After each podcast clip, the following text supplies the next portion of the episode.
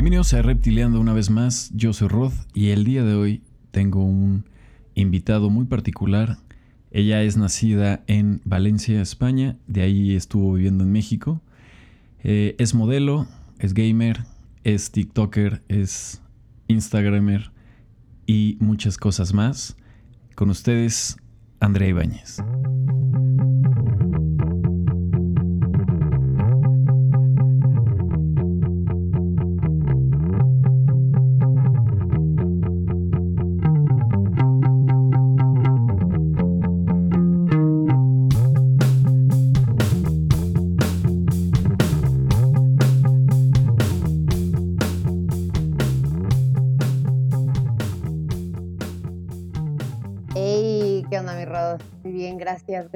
Invitación de tan lejos. Muchísimas gracias. Un honor. Qué, qué- qué bien, qué bien platicar contigo de nuevo y, y sin habernos visto todo este tiempo. Y pues me encantaría que, por ejemplo, nos platicaras. Tú naciste en Valencia, España, y cómo sientes que fue también, o sea, cómo fue tu transición de estar eh, tu vida en Valencia, regresar a México y ahora regresar otra vez a. España. Pues, a ver, fíjate, eh, yo siempre, o sea, desde chiquita yo me he sentido mexicana. O sea, porque yo cuando nací aquí, en Valencia, eh, creo que no llegué ni a cumplir el año de edad. Eh, mi papá, le, bueno, ofreció una, una oportunidad en una fábrica en México y nos fuimos a Zacatecas, eso no lo sabe mucha gente. Y, pues, nos fuimos a Zacatecas, mi papá, mi mamá y yo casi recién ahí.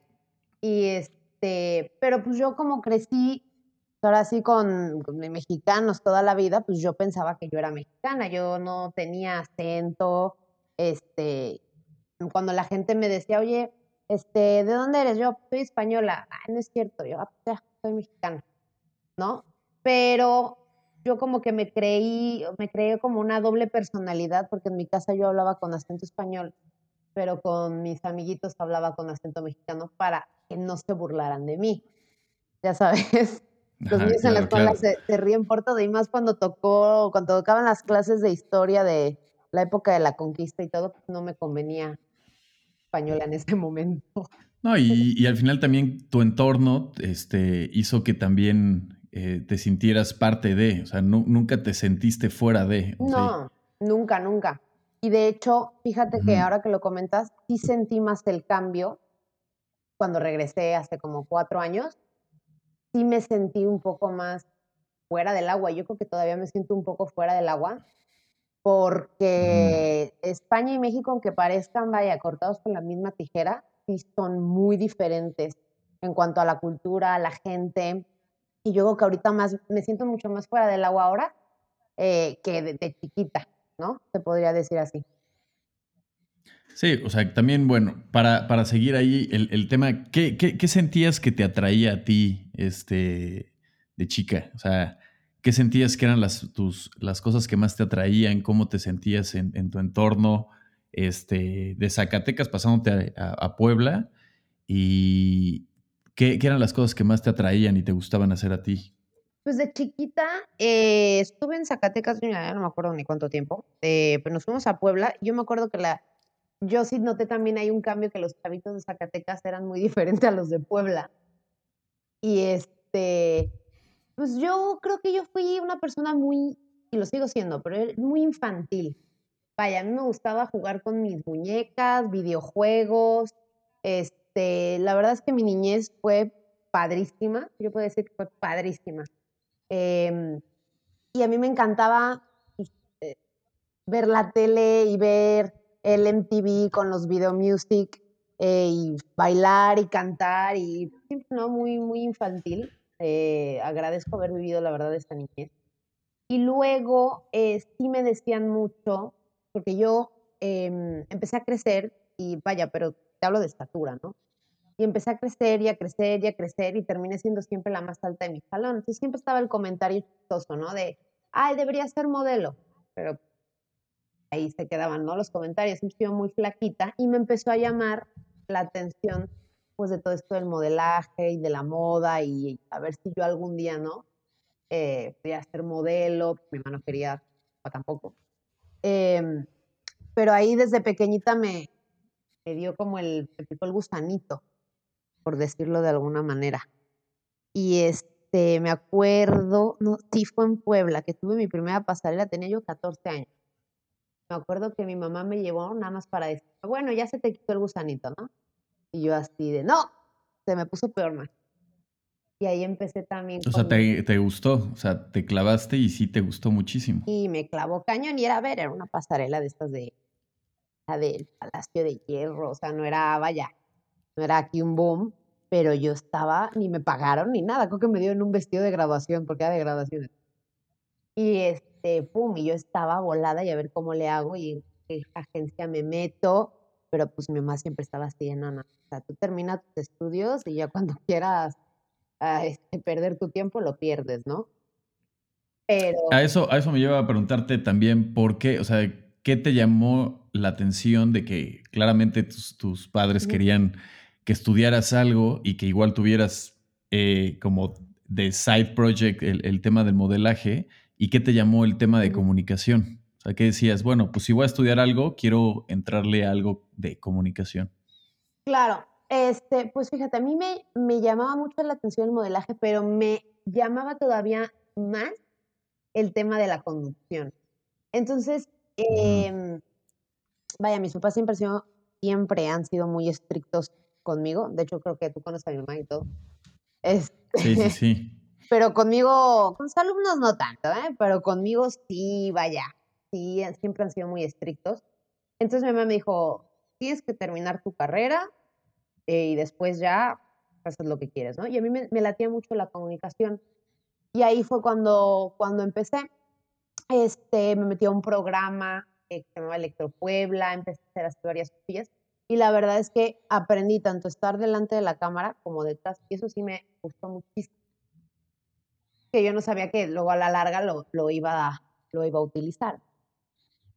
Pero por ahí. Sí, digo, Cosas que, que, vas como que tomando y te van dando pequeñas herramientas para futuros prospectos de trabajo o de otras cosas, ¿no? Claro, exactamente. Luego ya se me, se me torció un poquito porque este, un casting, yo, me acuerdo de Mexico's Next Top Model. Entonces, yo creo que me faltaba como un semestre o dos. Total, que yo dije, mamá, Mm, han habido un montón de castings en Puebla varios años y yo no he ido a ninguno. Y hubo una amiga que se quedó. Eh, y cuando, volvió a aparecer el, el, casting, cuando sacó el otro, salió el otro programa, digo, ay, voy a ir, ¿no? Total, no tengo nada que perder, no creo que me quede. Y terminé dentro del reality y a mi mamá dijo, puede ser. Y ya el reality este era, ¿qué canal era? Era de I, ¿no? Era de Sony de Sony. De Sony. Ponle tú que yo fui a hacer el casting, me acuerdo que, no sé si podrá decir, fui crudísima.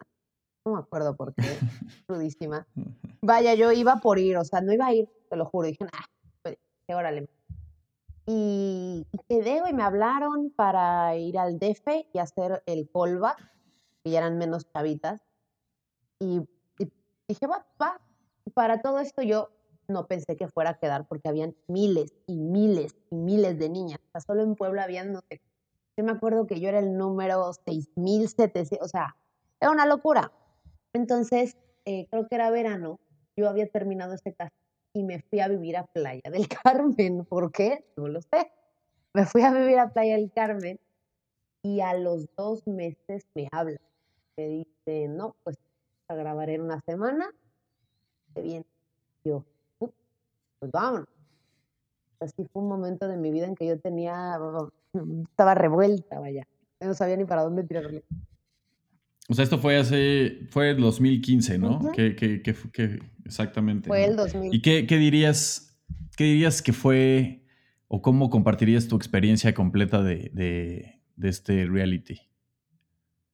¿Qué sientes que te dio? ¿Qué sientes que dejaste, que dejaste ir? O sea, todo lo que, lo que sentiste de... Porque también no es solamente lo que vives ahí, sino lo que se percibe, ¿no? Porque igual supongo que deben de pasar muchas cosas.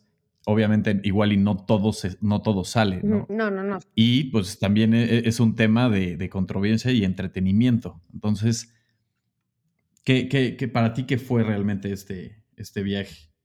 No sé qué tanto puedo hablar porque sí fue, o sea, fue, vaya, una, una, no sé ni cómo decirlo, no sé si lo volvería a hacer, sí lo volvería a hacer, pero fue una locura, o sea, y te lo digo que yo era de las más grandes y había más chavitas, yo lo pienso y digo, ¿cómo lo lograron? Me enseñó a ser más fuerte, te voy a decir por qué.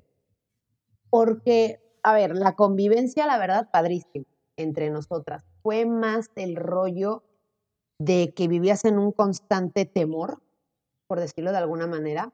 En el reality, por ejemplo, eh, habían unas cosas que luego entendí que lo hacían, digamos que para, para joderte un poco psicológicamente. O por ejemplo, no teníamos relojes, nunca sabías la hora que era. No teníamos control de las luces de la casa, entonces se encendían y se apagaban cuando la producción quería, ¿no? Este, nos levantaban a lo mejor a las 5 de la mañana, se habían enterado que habíamos estado echando el chisme hasta las 4. ¿no? Nos levantaban con música a todo volumen. Eso lo hacían más que nada para, para cansarnos y que entre nosotras chocáramos, vaya. Eh, esta, nos grababan 24-7, o sea, es real. Uh, yo creo que hay gente que dice, bueno, se apagan las cámaras y no. 24-7 con camarógrafos nos acompañaban hasta el baño, no, al, no al cubículo, pero te estabas bañando y ahí estaban. Eh, luego cámaras rojas, estábamos totalmente monitoreadas, totalmente. Eh, de, todo, de todas maneras, de todo esto, yo me la pasé padre. O sea, yo me la pasé brutal, pero porque yo sabía que yo no iba a ganar, yo iba a divertirme. Yo cuando llegué y vi a las demás, yo es que yo me considero muy realista, ¿no? Entonces, fue, había una Miss Mundo. Las demás eran modelos flaquísimas. Eh, bueno, y luego estaba yo, que yo sabía que yo había entrado por, comillas, actitud, ¿no? Porque a lo mejor pensaban que yo iba a ser la controversia de la casa, que más o menos sí llegué a ser. Yo sabía que no iba a ganar, entonces yo fui a pasármela bien y hasta eso sí llegué bastante, bastante lejos en la competencia. ¿Qué tiempo fue todo esto? Pues fue como un mes y cacho que estuve dentro sin teléfonos, sin nada, sin saber nada de mi mamá. Nada.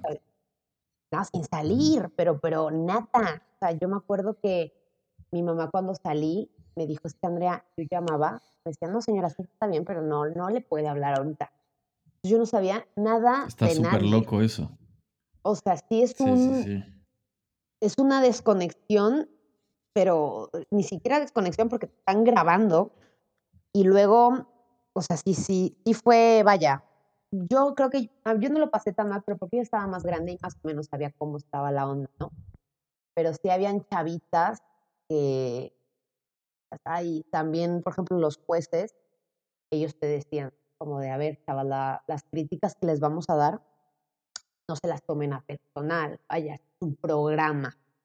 Pero cuando empezaban a grabar, te lanzaban cada crítica que decías, vaya, a mí me, a mí, yo me acuerdo que me intentaron hacer llorar varias veces, no pudieron, porque yo, mira, me reía por dentro y decía, "Ay, ya.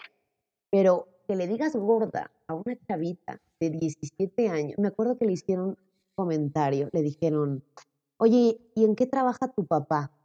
Y la chavita le dice, no, pues mi papá tiene una taquería. Y le, le dice, sí, ya se, se ve que te comiste todos los tacos. Yo así, no. Claro, te voy a decir, él no estaba tan Era fuerte. intencional todo esto. Sí, y no estaba tan fuerte el body shaming ahí. Las cosas sí, como sí. son, porque tú eso ahorita lo dices a una chavita de 16 años Digo, de televisión nacional también. y se te cae el pelo. Sí, sí, sí, sí, sí, claro. Y así, y luego ya, o sea, cuando, me acuerdo que lo más duro para mí fue salir y que, porque el programa era grabado. Entonces, cuando empezaron a salir los episodios, yo ya estaba en mi casa. Y yo me acuerdo que estaba todavía muy en auge, apenas empezaba el boom de Instagram, seguía el Facebook. Entonces a mí me cayó una de, pero de hate de, de body shaming, ¿no? Como yo me acuerdo que, vaya, un comentario te ríes, dos, tres, pero a lo mejor a mí, por ejemplo, me decían, es ella que hace ahí, ella no es modelo, o este, tiene la cara mal, o este, está gordita. Y yo decía, Y estuve, eh, el programa hasta que yo, o sea, yo duré, creo que tres meses al aire. Y, y decías, ay, ay, Dios mío, son a, van a, o sea, vaya, el, el, ciberbullying no estaba tan mal visto, digamos, esa época. O sea, meterte con el cuerpo de una persona era entre comillas normal, que obviamente no es normal. Yo nunca lo he hecho, pero a mí me acuerdo yo este, lo que me partía el corazón, porque eso me hizo ser más fuerte y no me arrepiento porque ya tengo la piel más dura. Eh, pero yo me acuerdo que me rompía el corazón que mi hermanita les contestaba los comentarios. Y claro, el contestar comentarios de hate que se prendían más. Y era como ella. Ah, es una guerra. Es una guerra. Yo, por favor. Y luego mi mamá, o sea, también. Y yo, por favor, paren, porque es que yo estaba así de. Que luego te digo una cosa. Me eliminan en el programa, o sea, salgo que estoy eliminada. Y ya todo el mundo, ay, no, ¿por qué eliminan a Andrea? Ya no, la, ya no voy a ver el programa, era lo mejor que tenía. Yo estoy, ay, no. Es que también, o sea, también, o sea, e, el tema, el tema de las redes es que la banda se esconde atrás de, de, usuarios y pues obviamente pues se hace, se hace un tema ahí de, querer decir cosas, pero estás, nunca estás de frente, ¿no? También es muy fácil. Pero es que se iban contra todas. O sea, la que estaba flaca, no, pues tiene anorexia. La que come mucho, no, luego lo va a vomitar. Esta es, este, parece hombre. La otra, orejas de Dumbo, eh, todas, o sea, nos caía a todas, a todas. Y yo me acuerdo que teníamos un grupo de, WhatsApp y era como de, bueno, señoras, vamos a, a agarrarnos bien los ovarios y a pasar este episodio y a ver qué nos dicen. Y luego también las ediciones que hacía el programa también eran de ahí decías una cosa, transversaban otra, parecía que decías una cosa. Pero te digo una cosa, lo pinto como película de terror, pero yo me la pasé súper bien. me la sí, no, me imagino, o sea, porque como, es un programa, es un reality, o sea, que, y, es, y es un tema de entretenimiento y es un tema de que, eh, pues, es editado, ¿no? O sea, no es realmente estás viendo tal cual las cosas, ¿no? Entonces, pues se tiene que dramatizar y pues ahí está la magia de, la televisión en, el tema dramático. ¿Qué, te sacas tú de, aprender, digo, como experimento psicológico también? Porque pues todos estos temas como Big Brother y todos estos tipos de realities lo sacan de, de, por ejemplo, una película esta de Experiment, ¿no? Que salió en el 2010, pero hubo otra alemana, que es la original, de gente que meten a, la cárcel y a unos les dicen que van a ser prisioneros y a otros les dicen que van a ser policías, pero todos son iguales. Sí, lo vi, Y, y pues empiezan a hacer como bolitas, empiezan a hacer, este, se empiezan a sentir unos diferentes que otros y eso, ¿no? Entonces al final digo, es muy diferente todo esto, pero estás encerrado con gente que no conoce sus costumbres, sus, sus situaciones emocionales, de nada y ni siquiera también conoces pues la estrategia de por qué están ahí, ¿no? O sea, igual tú dices, yo, yo fui ahí a divertirme y aprender, a tener una experiencia, pero quizás alguien más fue con otra intención y esas intenciones son bien importantes. Entonces, tú qué, o sea, sales de este reality y también qué, qué, empiezas a pensar de encaminar tu vida, este, ¿a dónde? O sea, también qué, qué cosas te llegaron a marcar, por ejemplo. Pues mira, es este, yo salgo del, del reality y lo, lo, padre que me pasó es que contactaron varias gente. Entonces me habló una del DF y literalmente me dijeron, este, ¿en cuánto tiempo puedes estar aquí? Y dije, pues, pues, dame dos semanas. Mi mamá espantada, ¿no? Y ahí, bueno, vamos a ver. Y, pero ¿sabes qué? Yo iba con miedo y ahora, ahora, viene lo de que por eso me hice más fuerte, por lo que te comentaba de los comentarios, porque yo ya sentía que yo tenía que demostrar todo lo que la gente eso estaba diciendo de mí, que no era cierto, ¿no? Que, yo iba a llegar a, algo más, ¿no? Entonces yo ya sentía que yo le tenía que demostrar a todos que yo sí, sí podía eh, hacer algo después del reality. No sé si fue suerte, pudo haber sido suerte, pero a las tres semanas, dos semanas de estar en el DF, a mí me salió eh, comercial eh, a nivel eh, Latinoamérica y después Europa de, Coca-Cola. Que yo dije, ¿what? Entonces, me lo puse a las redes sociales y empecé a trabajar, la verdad que muchísimo. Me di cuenta de que tampoco el tener una figura, vaya, este, la figura que yo tenía en mi mente de yo cómo tenía que ser, ¿no? Porque yo también empecé hacer más ejercicio, ¿no? Hacerle caso a esos comentarios para, para, para trabajar. Entre comillas, en el modelaje. Luego me di cuenta que no, que a lo mejor yo estaba en otro rango y que no pasaba nada. O sea, que a lo mejor yo en vez de ser, de ser modelo eh, de pasarela que tienen que medir un 80 y a lo mejor pesar 48 kilos, pues a lo mejor no entraba ahí, pero entraba en modelo comercial que hacía comerciales de televisión que cobran. Lo dejo ahí. Y entonces empecé a hacer comerciales, empecé a hacer catálogos, eh, me empezó a ir muy bien. Y la verdad es que me enseñó que una, que tengo que ser mucho más fuerte de lo que yo pensaba que era, em, que los comentarios de la gente siempre van a venir en un segundo plano, eh, que literalmente para adelante y sin mirar atrás. O sea, aunque sí hay que mirar atrás para ver eh, todo lo que ha pasado para que estés donde estás. Que siempre ves para adelante, para adelante, para adelante y quieres más, más, más, más. Y luego dices, no, espérate, es que yo estaba viviendo en Puebla, viendo el programa desde mi casa y luego terminé en el reality, y luego salí del reality y me mudé al DF. Y eso no lo estoy viendo. Estoy viendo que, que por la presión, digamos, social, tengo que hacer más, más, más, más, más. Y también tampoco pasa no eso. Sí, no, e, e, e, el tema también luego, el, el, digo, también estamos en una era de tener que ser y, que, y, tener que hacer.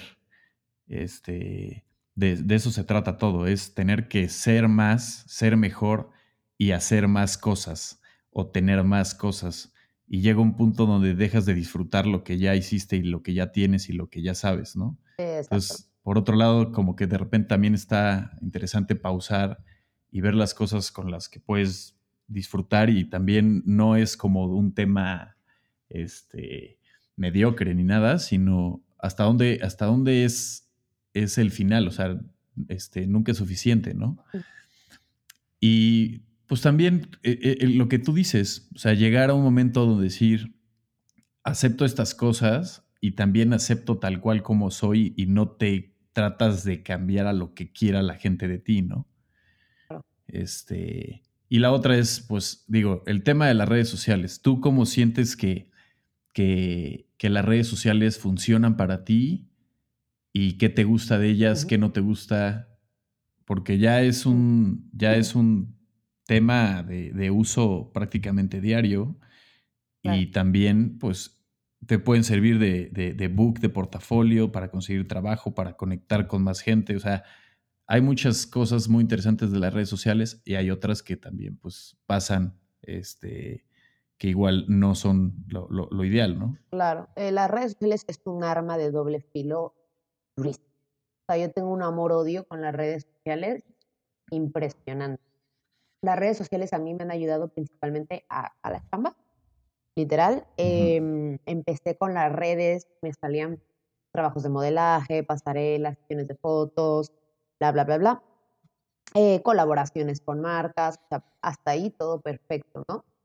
Eh, y ahora lo estoy ocupando para, o sea, me da coraje que haya tenido que esperar tanto tiempo para en serio hacer un contenido en redes sociales que gusta. Yo pensaba que tenía que subir y disfrutaba también, ¿eh? pero mis fotos de, modelo, de lencería y que eso le gustaba a la gente. Y eso al final del día, vaya, me gustaba, pero no era lo que yo quería hacer. Y hasta que empecé a hacer lo que yo quería, que era básicamente como videos de comedia, pero me, me encanta hacer reír a la gente. Es algo que me encanta. O sea, ya puedo hacer yo el ridículo, pero necesito hacer reír a la gente, me, me hace muy bien, no sé por qué, me encanta. Y empecé a hacer los vídeos de, de comedia y, y, la verdad es que están siendo un, un, boom, me gusta, me gusta pensarlo así. Y a mí me ha ayudado muchísimo, pues vaya, en, mi trabajo. Lo malo de las redes sociales es lo que tú decías hace rato, es gente detrás de, un ordenador, de una computadora, que se escuda y comenta cosas. yo veo comentarios a lo mejor en gente que yo conozco y me dan ganas de, vaya, de, buscar la IP de esa persona, encontrarla y ir y explicarle dos, tres cosas, porque no todo mundo tiene una, piel dura, vaya. Eh, los comentarios duelen, todos somos personas, no porque tú veas una persona con un millón, dos millones de seguidores, eh, piensas que es igual, no va a ser persona. Entonces, los comentarios duelen, claro que duelen, que la gente haga eh, cuentas falsas para insultarte, amenazarte, incluso eh, ya hasta chantajearte. ¿Sabes lo que te quiero decir? Súper, súper peligroso. México no sé cómo esté la situación, pero por ejemplo aquí en España, que hay un montón de ciberbullying también, pero aquí en España, si tú quieres meter medidas legales, lo puedes hacer. yo conozco una, Instagramer que sale en un programa lo mismo y la gente se le, se le echó al cuello y, y la, la, chica pues pagó, no, pagó, pero eh, denunció a esta persona, rastrearon la IP, se fueron a juicio eh, por acoso, porque es que es acoso. O sea, hay, gente que te acosa. Eh, ¿Qué, tanto sientes tú que tienes que tener tu vida personal separada de tu vida de redes sociales? O sea, ¿qué tanto tú... Muchísimo. Yo lo aprendí a la mala. Yo lo aprendí a la la verdad. Yo lo aprendí. O sea, ¿te gusta compartir todo o, no, te o hay cosas que también te, te, gusta guardarte para tu vida personal? Sí, no, no, yo lo aprendí a la mala. Yo la verdad es que eh, al principio utilizaba las redes sociales, vaya, eh, todo lo que hacía, vaya, hasta cuando iba al baño casi, casi eh, si yo tenía una pareja en ese momento, la ponía en redes sociales, esta, empezaban a seguir a él, yo creaba aquí, también que te digo una cosa, las redes sociales, no todo lo que está ahí es verdad, creo que todo esto lo tenemos que saber, ¿no? A lo mejor yo exponía mi vida personal y luego por cualquier cosa las cosas no funcionaban, ya tenías que lidiar, ¿no? Con, con ese... Eh, esa relación, ¿no? Que no funcionó, pero aparte yo me acuerdo que la gente me escribía, oye, novio y ya no andan, oye, pero oye, y le escribían a él y me escribían a mí y se... Sí, sí, sí, se una locura. Aquí, porque pasaban los meses, te lo juro, ¿eh?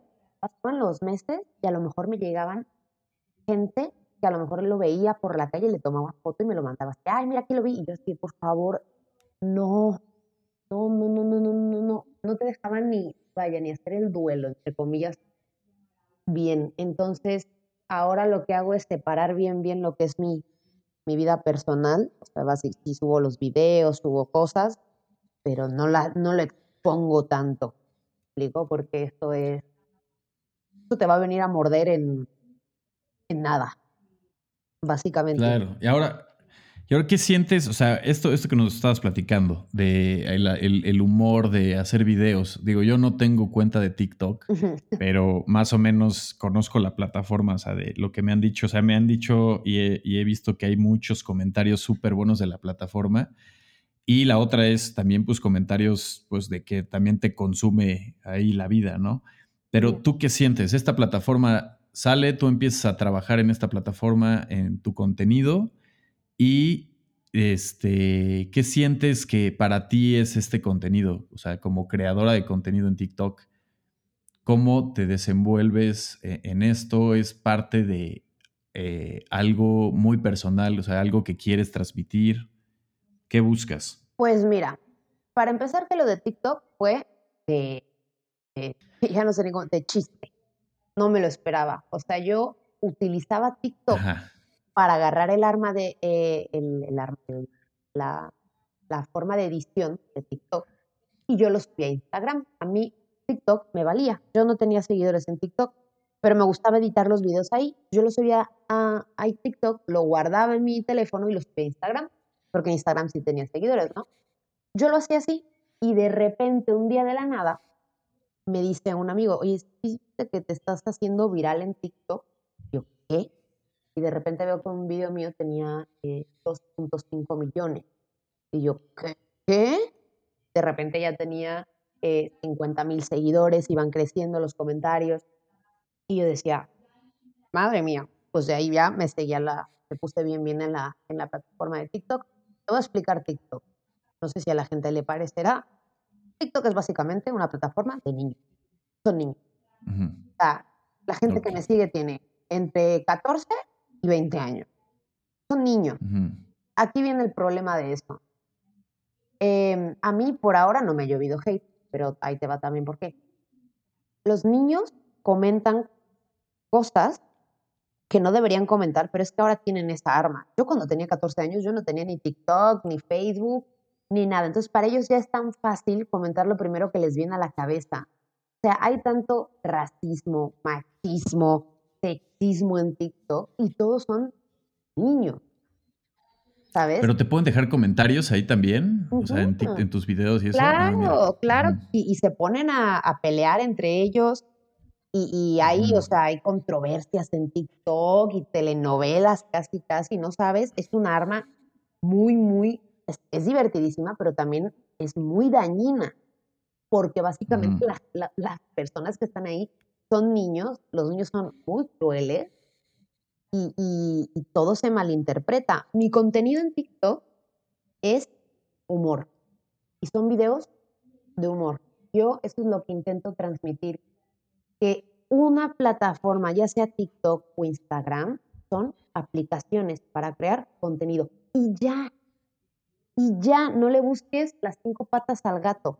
Ya es para crear videos, te ríes y pasas al siguiente video. No hay necesidad para estar eh, criticando, hablando mal.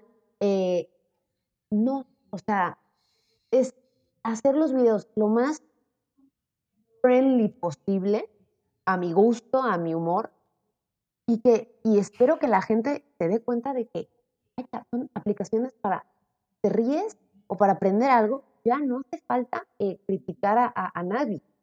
Me explico porque sí, TikTok es bastante tóxico. Bien. Sí, sí, sí, prácticamente es pasa, eh, disfrútalo, aprende, entretente y sigue tu rumbo, ¿no? Claro, si no te parece, pues oye, no pasa nada. No lo veas. Se, vale, se vale no estar de acuerdo con algo, claro, que sí, se vale. Pero ¿qué pasa? Que en TikTok suben cosas de política, de religión, eh, de todo, y pues siempre están los dos bandos, los que les parece y los que no. ¿Me explico? Entonces sí se crea, te digo que mis, estoy muy orgullosa que en mi perfil mm, no tengo hate de TikTok, pero porque son, vaya, ya es raro de que me puedan dar hate a un, video que es de, puro humor y no me meto en ningún tema delicado. Pero a lo mejor ahí a veces cae algún comentario, pareces Betty Spaghetti. Yo, pues sí, estoy delgadita, ¿y qué? No pasa nada, así nací. soy, soy delgada de gratis. Sí, no, y ahora también o sea, tu, contenido también es muy tuyo, o sea, es, te expresas de cosas que, te sientes relacionada, que sientes que también puedes empatizar con gente, o sea, con más gente, de que a, alguien le ha pasado este tipo de cosas y también por eso es empático. Pero también vi que, vi, que alguien empezó a, ¿cómo se llama? A plagiar tu contenido prácticamente y ahí también, ¿qué, se, qué, qué, ¿Qué opinas? ahí, Sí, ahí sí cree controversia. ahí sí, mm. ¿sabes qué? Fíjate que yo era. Me, choca no, no, tener la razón. No, no Yo era de las que veía en TikTok que, se quejaban que les plagiaban los videos. Y yo decía, ay, ya, pues si en TikTok lo puede hacer todo mundo, ¿no? Ya, no se quejen. Y luego me pasó a mí. ¿Me explicó? Entonces, Sí, sí, sí. Lo que pasó fue que yo ya lo entendí, ya estaba yo del otro lado. Entonces, lo que sí da coraje es que, por ejemplo, la mayoría de mi, el 90% de mi contenido es original. Yo me lo creo, no le copio, no le copio a nadie, me lo creo yo solita. Y yo no tengo tantos seguidores. Hablando que en Instagram tengo casi 50 mil, tirándola a lo alto, y en TikTok eh, voy para los 80 mil, ¿no? El coraje empieza cuando vienen cuentas de 2 millones de seguidores, 3 millones, 4 millones, en el video y hacen como que el video es, pero es que lo copian todo. O sea, la música, los personajes, eh, incluso las letras, todo, o sea, está tal cual, ¿no? Y entonces ahí dices, pero, pero, pero, ¿por qué, güey? O sea, sí, lo, obviamente lo puedes copiar, para eso es TikTok, ¿no? Pero ahí entendí por qué cuando los creadores grandes de contenido ponían créditos tal, créditos tal, ¿no? Entonces, sí me daba muchísimo coraje que esas personas están cobrando dinero, ¿sabes? O sea, esas personas ya les pagan bastante dinero, tienen su fandom, todo, y actúan como que el video es tuyo. Vaya. Entonces yo decía, tanto te cuesta poner un arroba nombre. Lo, lo más que puede pasar es que gente que te sigue le guste mi, mi, contenido y me sigan a mí también, ¿no? Se trata de crecer todos, o así yo lo veo, ¿no? Pero no, en este caso es, yo te robo el contenido, si te parece bien y si no, bueno, de hecho, les mandaba mensajes, ahora ya no lo hago, o sea, ya paso, pero sí le mandaba mensajes, eh, vaya, oye, oye, me gustó mucho que hicieras el video, oye, ¿no me podrías dejar un, un crédito, no? Por mi video. Nada, dejaban en visto o, ni veían el comentario. Yo era como, ¿qué voy a pues hacer? sí, que te va a contestar, ¿no? Aparte, tengo casi 30 años, no me voy a pelear por un video, también te lo digo. Pero sí da coraje, sí, da mucho. Y luego está lo que decía, la presión de la gente que dices, bueno, ya, se me va a olvidar, ya, no voy a hacer coraje. Y luego está la gente que te llena la, carpeta de Instagram o de TikTok. Oye, te copiaron tu video, oye, te copiaron tu video, oye, ese video...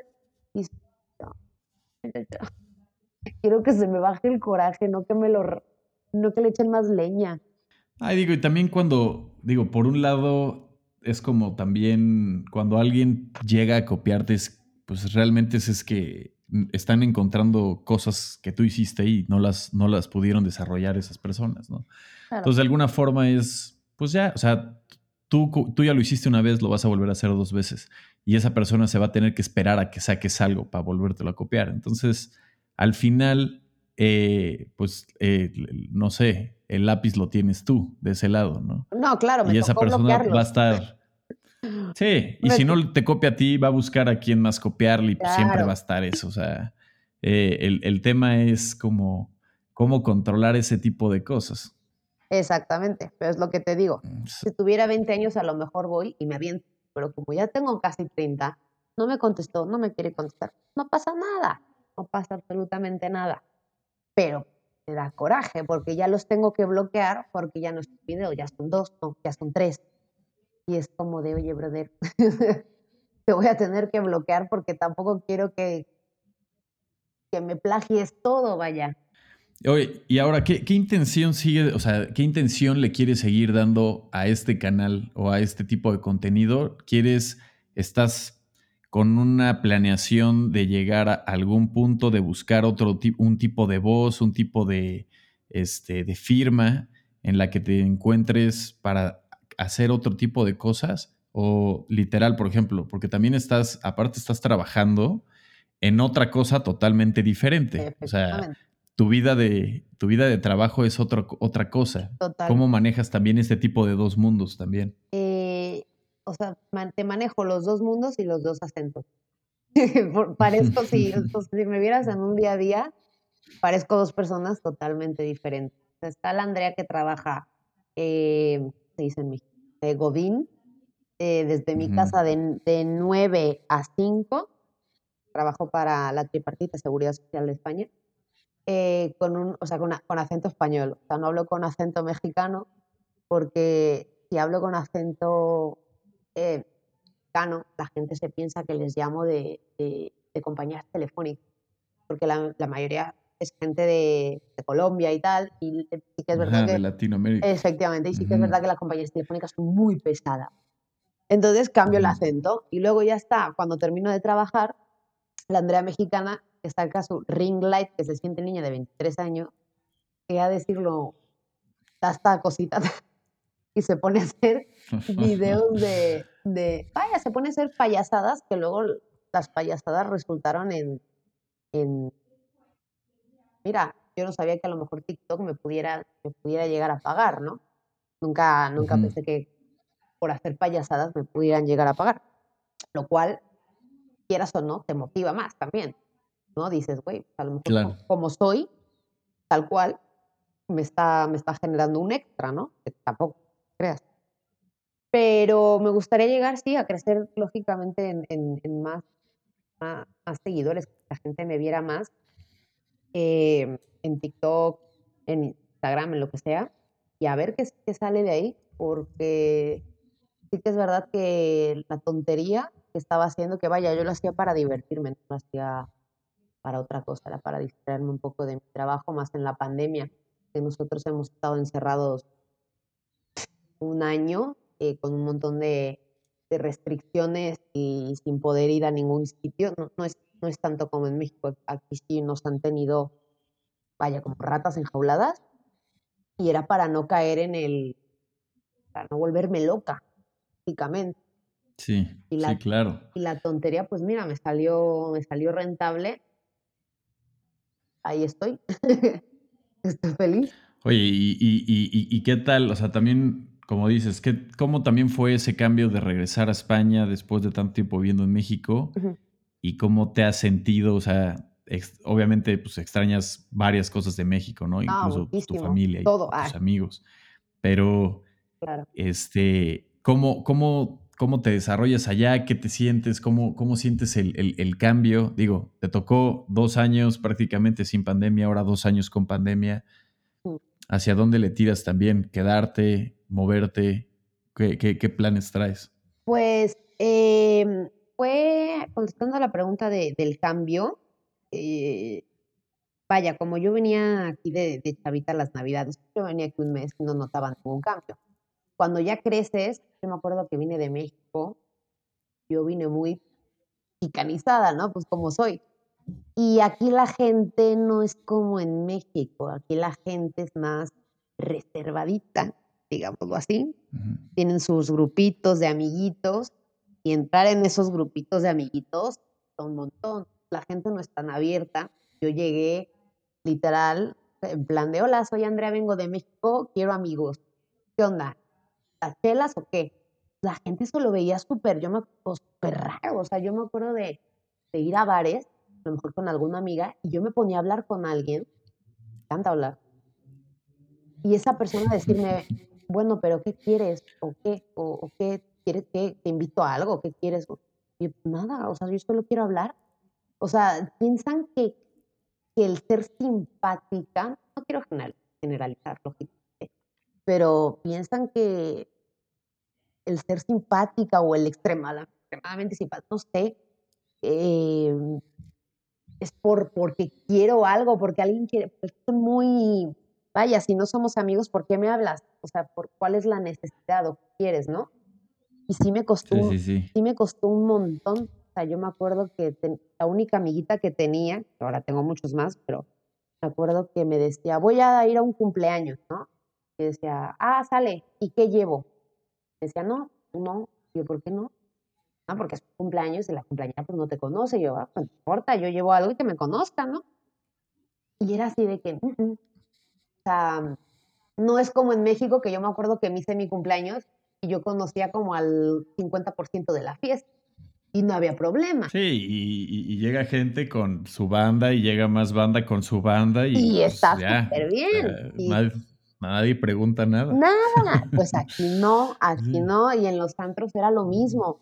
A lo mejor se, se ponía a hablar un, un güey conmigo y yo me ponía así y luego, luego pensaba que yo quería algo y era como de, no, o sea, nada más quiero hablar. O sea, sí, la gente sí me costó mucho adaptarme a, a, a esto, la verdad, a la gente.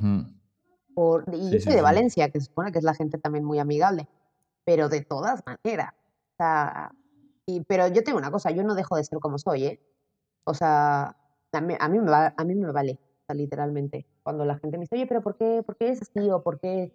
Porque así soy y si no te gusta, pues ya. O sea, no voy a cambiar mi manera de ser ni voy a ser más reservada porque no estén acostumbrados. Si ustedes están acostumbrados a eso, no sé. ¿Ya sabes? Sí, ya su pedo. Exacto. Pues exactamente, es muy su pedo. Yo voy a seguir y si quieres ser mi amigo, pues está bien. Y mira, así me, me hice un grupo de amigos bastante chido, güey, en, en Valencia y tengo muchísimos amigos. Y también tiene una cosa, son más grandes que yo. Son más grandes que yo. Porque los que estaban más de mi edad, te digo que nomás no, nomás no era como de tema de, de amigas mujeres, sí tocaba yo bastante, bastante por decirlo de alguna manera. Ah, pues me decían, por ejemplo, es que, es que Andrea siempre quiere llamar la atención. Que puede ser, ¿eh? Que puede ser. Y decían, no, es que no quiera llamar la atención, es que estoy medio sorda de un oído y grito para hablar. Dos, no me callo, hablo con hasta las palmeras. a mí me deja cinco minutos sola y yo estoy hablando con cualquier persona que me haya cruzado por enfrente. Así. O sea, tengo una hiperactividad cañona. Y era como de, ellas, ellas eran más reservadas, más vamos a decirlo niña bien, odio, este, eran más así, y yo pues sigo siendo un cafre con 29 años y me vale, ¿no? y yo sigo siendo así. Pero pues me encontré en mi grupo de amigos, son iguales que yo, me costó un montón, pero... Oye, ¿qué, ¿qué, cuáles son las cualidades que tú sientes que valoras más de las personas? Humildad, pero uno. Te lo dije así de rápido. Humildad le hace falta a tanta gente. Humildad. Eh, hay tanta gente que, que no tiene, pero aparenta tener. Hay gente que tiene humildad en todos lados, ¿eh? en México, en España, en, en, lo que yo he, en los lugares que he vivido, la palabra yo tengo, yo quiero, yo tengo, necesito, yo tengo más que tú, eh, criticar a las personas por tener más que otros. Humildad, güey, es lo que, lo que más valoro y honestidad. El decirle a alguien que te parece lo que no te parece a la cara, no por detrás. Eso es lo que más, más, más valoro. Pero lo principal es, es la humildad. Lo principal.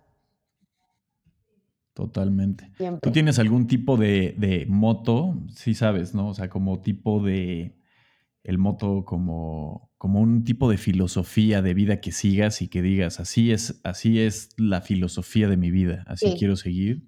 Sí, sí lo tengo y a la, gente, a la gente le asusta cuando lo digo. Más cuando lo digo por unas copas subidas, la gente dice, ¿esto qué está loca?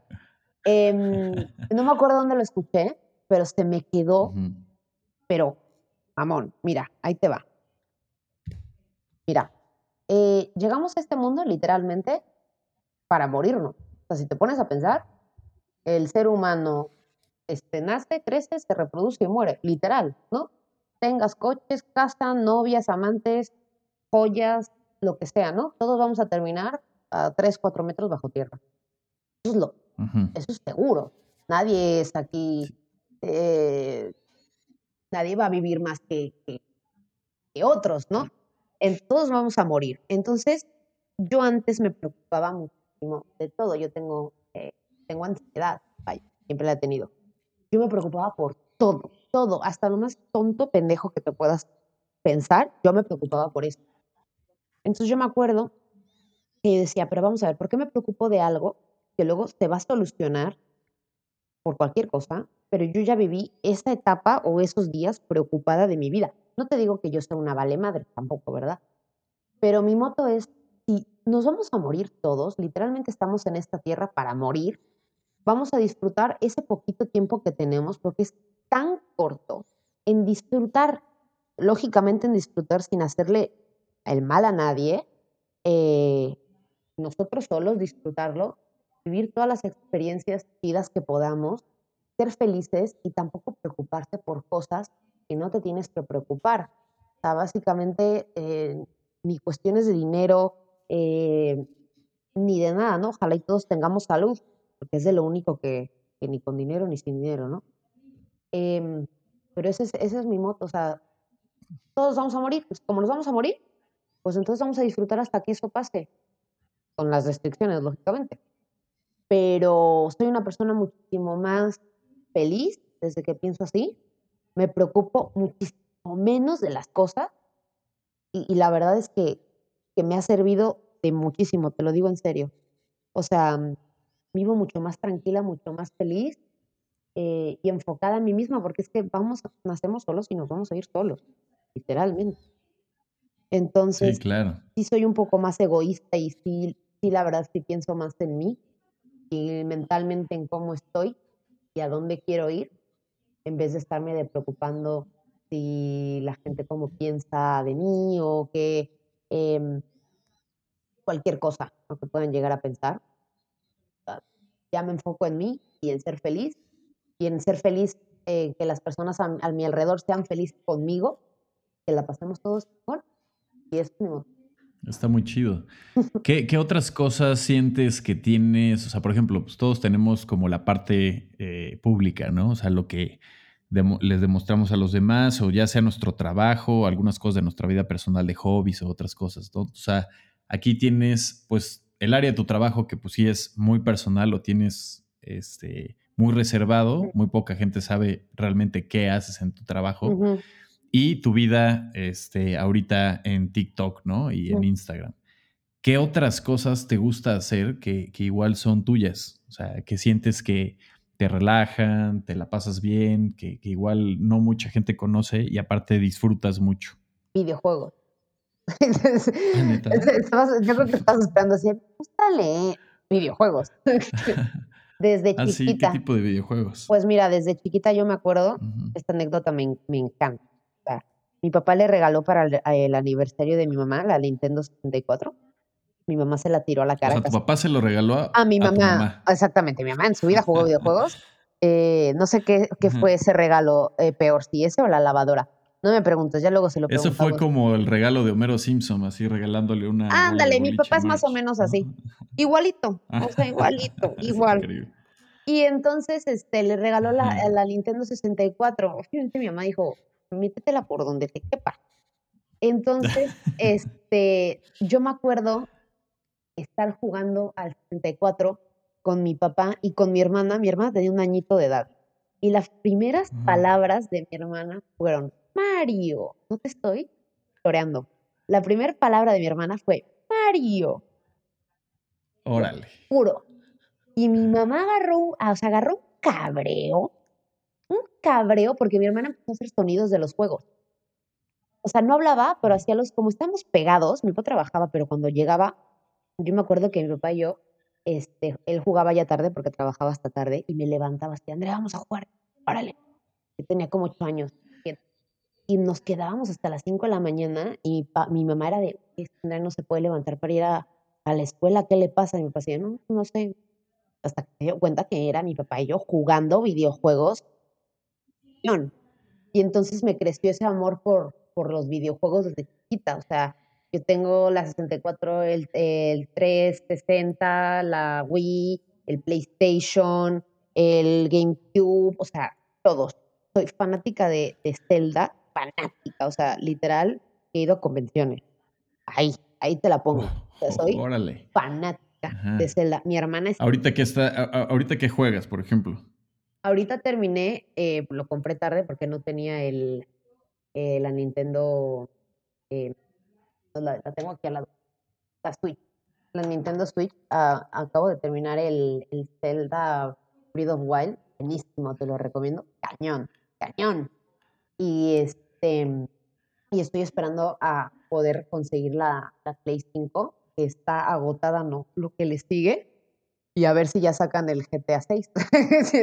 aquí casual. Ah, o sea, también para jugar GTA y todo este rollo. pero nunca, nunca lo has hecho con un tema de, streaming tampoco, nada que ver ahí, eso ya es tuyo. Eso es mío, lo, he pensado, pero no sé, porque yo estoy muy agresiva jugando.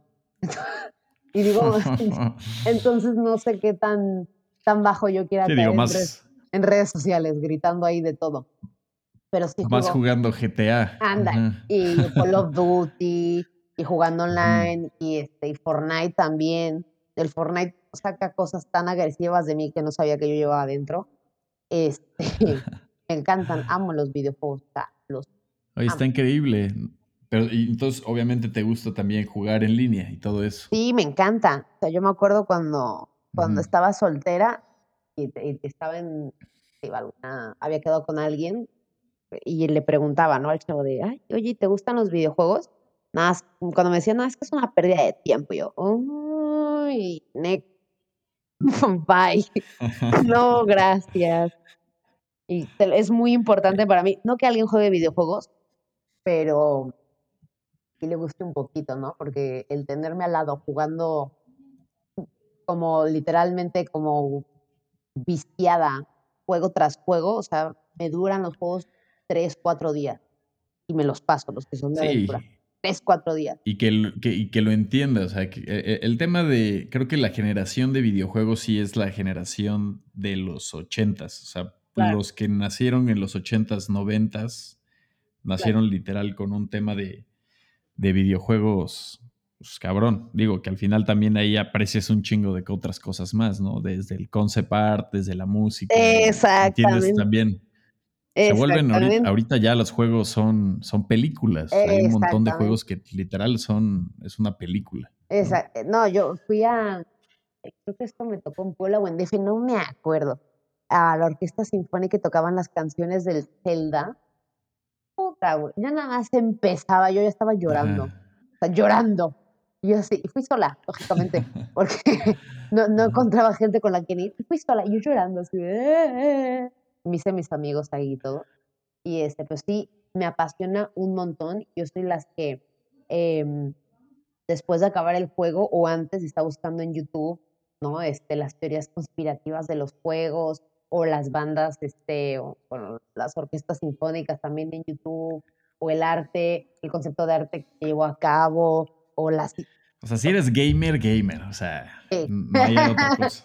Gamer, gamer. Ahí estamos. Aquí, aquí, se dice friki, güey, es horrible. En España le dicen friki. Friki. Oye, ¿y, ¿y, los juegos así de Call of Duty, eso eres buena? ¿Te consideras buena también? Soy buena, pero soy más, soy más buena en, en Fortnite. En Fortnite. En Call of Duty es que me, me el, el, el, el enojo me, me puede. Entonces me encabrono y es como ya no quiero jugar. Pero el Fortnite es divertido. Pero sí, ¿eh? Soy, soy buenilla. Vaya, soy buenilla. Órale, qué, qué, qué, qué locura.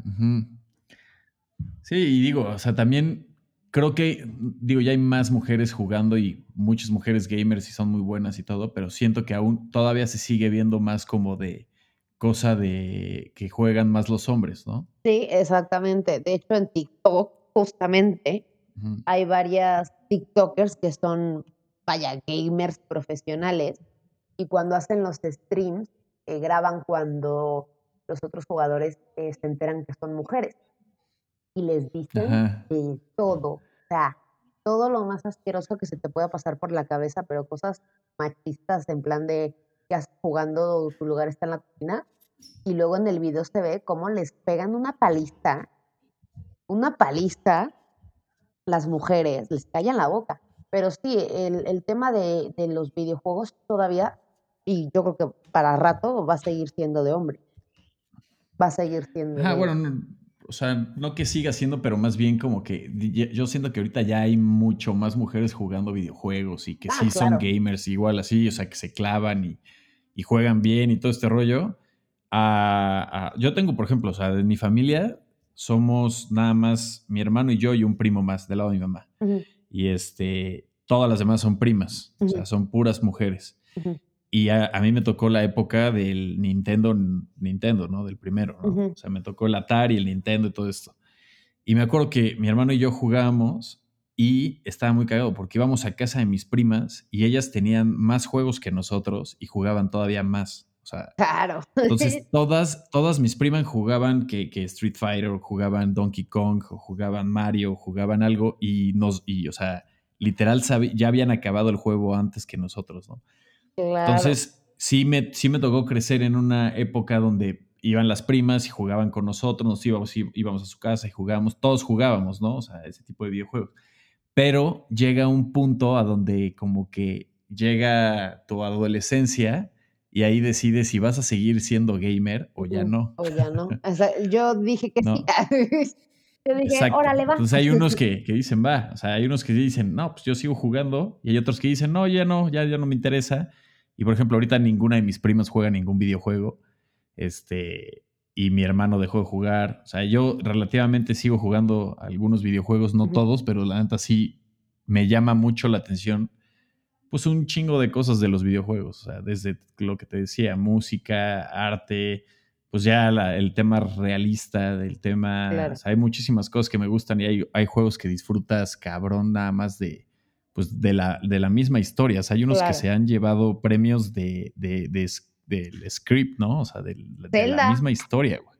Yo, Zelda, uno de ellos. Yo, Fíjate que nunca, nunca jugué Zelda, pero eh, tengo muchos amigos gamers que todos me han dicho que es así una maravilla.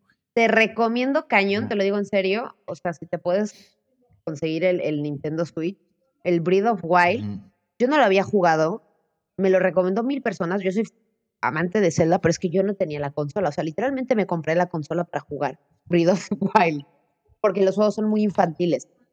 Pero Breath of the Wild no. Y, o sea, lloré, güey. yo es que soy muy sentimental a los videojuegos. Pero lo que tú decías, lo que tú decías de llega la adolescencia y no sabes si seguir jugando o no. A mí me pasó que yo llegué a la adolescencia o más tarde y yo decía, güey, es que ahora los videojuegos tienen unas gráficas, tienen unas historias eso no lo tenían cuando yo tenía 10, 11 años. Entonces eso me llamó más la atención todavía.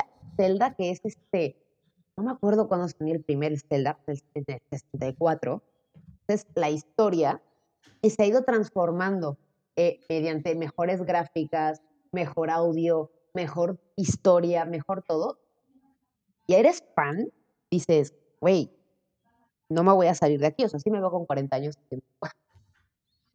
me vale. Sí, sí, sí, sí, sí. pues es que al final ya llevas una trayectoria, es como pues, historias de, libros, películas, y eso obviamente sale el remake o algo y, es, lo quiero ver aunque haya pasado 25 años. Claro, yo lo veo como la gente que vio Toy Story. ¿no? Vieron Toy Story 1, Toy Story 2 y cuando salió la Toy Story 3 estaban los memes de quítate niño, yo estuve antes, ya sabes. Ajá. Pues es lo mismo. Oye, ¿qué, y, qué otras qué otras cosas son parte de tu, de tu día a día, de tus pasiones, de, lo que disfrutas? Eh, pues es que por tema de pandemia, la verdad es que mi día a día lo he tenido que transformar en en mi casa, ¿no? Básicamente, entonces, sí, los videojuegos... O sea, literal ahorita no puedes salir allá. No ¿eh? quiero ni pensar cuánto dinero ya tengo gastado en videojuegos porque me va a dar algo. Eh, eso sí se ha magnificado. Em, pero otra cosa, yo disfrutaba muchísimo las cosas normales de la vida, ¿no? Como ir a, a, ver a tus amigas, tomarte algo, echar el chismecito casual que digo yo. Eh, no, no puedo hacer eso. Eh, familia en México, la familia que tengo aquí no la puedo ver, ¿no? Porque tengo familias que están, este, están malitas, ¿no? no, no me pone a acercar, ¿no? Para tener cuidado y a veces contagiarnos algo, lo que sea. Y este, pues literalmente, otra cosa que me guste hacer, aparte de las redes sociales, trabajar, estar en mi casa, pues yo que sabes que sí le he puesto más empeño a empezar a hacer este, tutoriales de maquillaje. Suena tonto, pero lo he estado haciendo.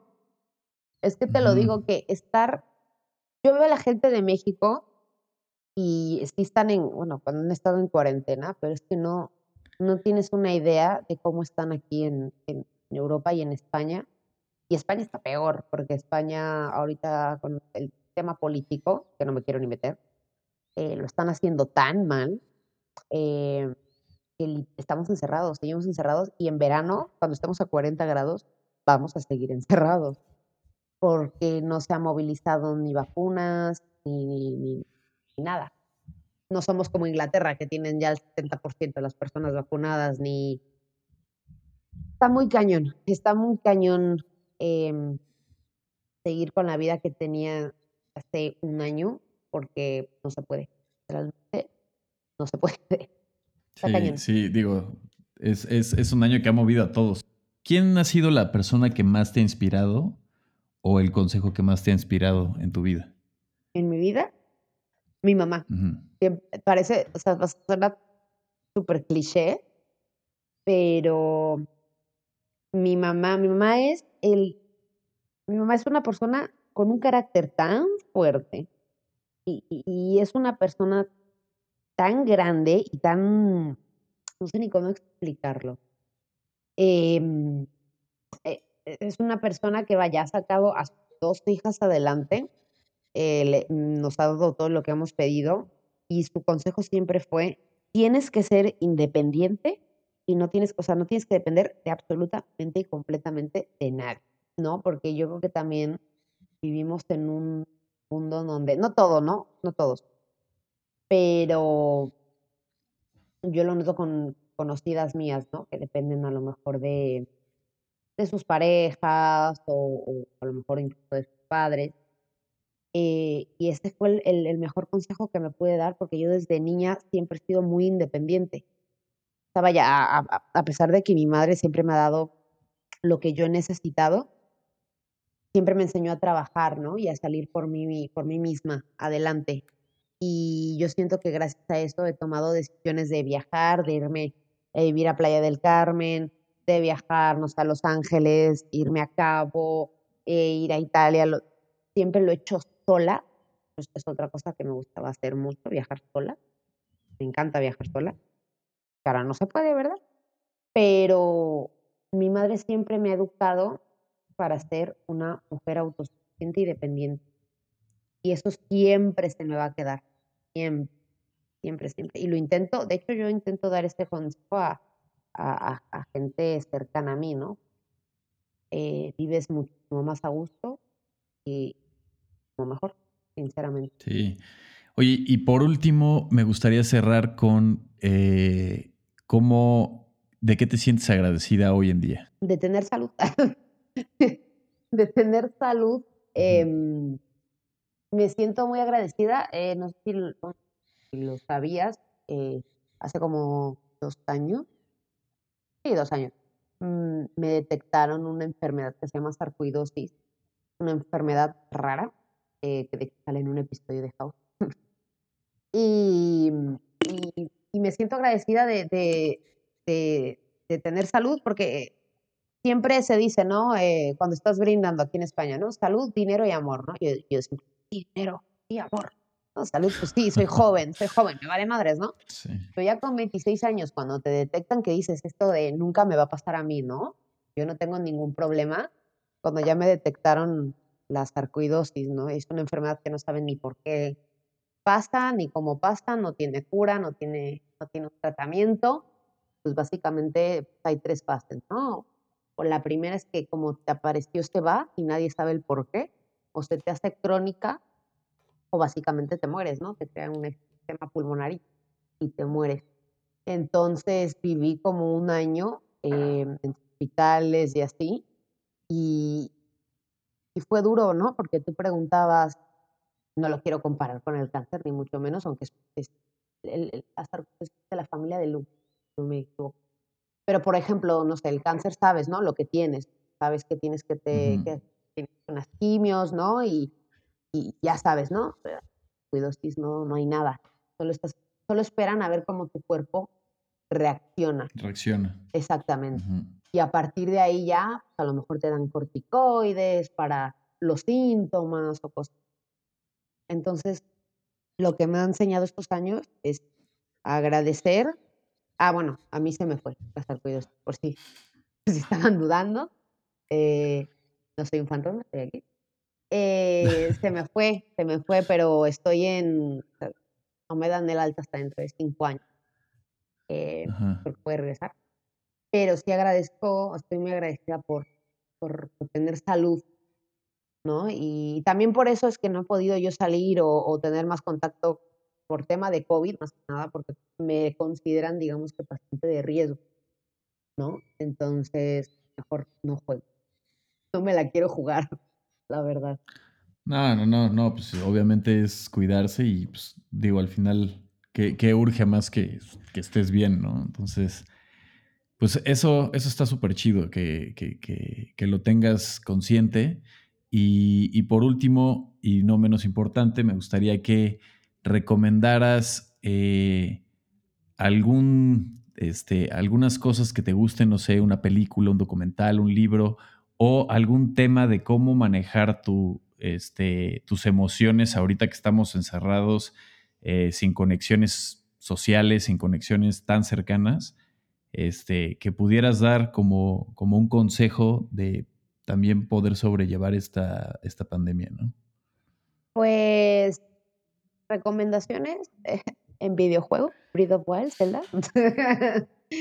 Eh, es que series y películas, pues yo creo que todo el mundo está enganchado, ¿no? Y ahí te aparece, yo creo que lo que todo el mundo está viendo y lo que está, lo que está bueno. Eh, recomendaciones, el tema de, de, la pandemia. De hecho, eh, aquí en España ya están números de ayuda, porque la gente emocionalmente sí se está, eso bien, está siendo bastante delicadita el asunto. Mi recomendación es eh, que intenten enfocarse a lo mejor en esas cosas que no podían hacer mientras estaban trabajando o mientras tenían eh, algún tipo de prioridad, ¿no? ahora que estamos eh, todos encerrados, em, que hablen con, con sus familiares, con sus amigos, que no pierdan el contacto, que si saben de alguien que lo está pasando mal, que se quedó sin trabajo, eh, lo que sea, que lo intenten ayudar a este tipo de personas, aunque no estén pidiendo ayuda, a lo mejor por dentro están gritando ayuda. Entonces, si, la gente sabe que alguien no lo está pasando tan bien, siempre está chido extenderle el brazo y, aunque no esté pidiendo ayuda, decir, bueno, mames, aquí estoy, ¿no? Aquí lo, para lo que necesites, para lo que quieras, yo, yo, te digo que yo no le estoy pasando mal, vaya. Em, pero sí intento ver si alguien que yo conozco, lo que sea, lo veo medio desanimado o sé que ha pasado por algo. Intentar darle, darle ánimos, intentar eh, ayudarlo, ¿no? Para que no se venga abajo, porque en tema de pandemia yo creo que tenemos que estar todos unidos, eh, fuertes y tenemos que salir todos para adelante. Ahora sí que no importa quién va primero, quién va después. O estamos todos unidos o nos vamos a caer todos. Es así. Totalmente. Oye, pues qué chido, qué chido practicar contigo el día de hoy y pues también, o sea, quiero dejar igual, este, de todas formas, dejaré algunos datos en, el blog de tu episodio y pues te pueden seguir en redes, en Instagram estás como Andrea Fraga, Farga. Ajá. Andrea Farga. Y en TikTok estás Andrea Ibáñez 11. Exactamente. Y de todas formas, quiero dejar, este, voy a dejar algunos datos y biográficos y todo ahí en el, en el episodio, en el, en el blog del podcast. Y pues te agradezco un montón haber tomado el tiempo de haber platicado y pues te mando un abrazo enorme y ojalá este, nos volvamos a ver pronto. Claro que sí, mi Rod. Nada, nada, mi Rod. Gracias a ti por, por, vaya, por esperar que un día no, que otro día no. Ah, ya se nos hizo. La cuarta, la cuarta es la vencida. Qué chido, me gustó mucho el episodio del día de hoy. Este, este es un episodio grabado del año pasado, de hecho. Este se hizo el 15 de marzo del 2021. Este, para que lo tengan contemplado, obviamente hablamos de temas de pandemia y todo este rollo.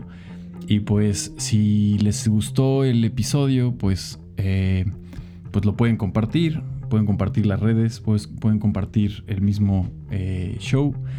Y me ayudaría mucho si me ayudan con un rating en Spotify y en Apple Podcast para continuar este proyecto personal que tanto me gusta hacer.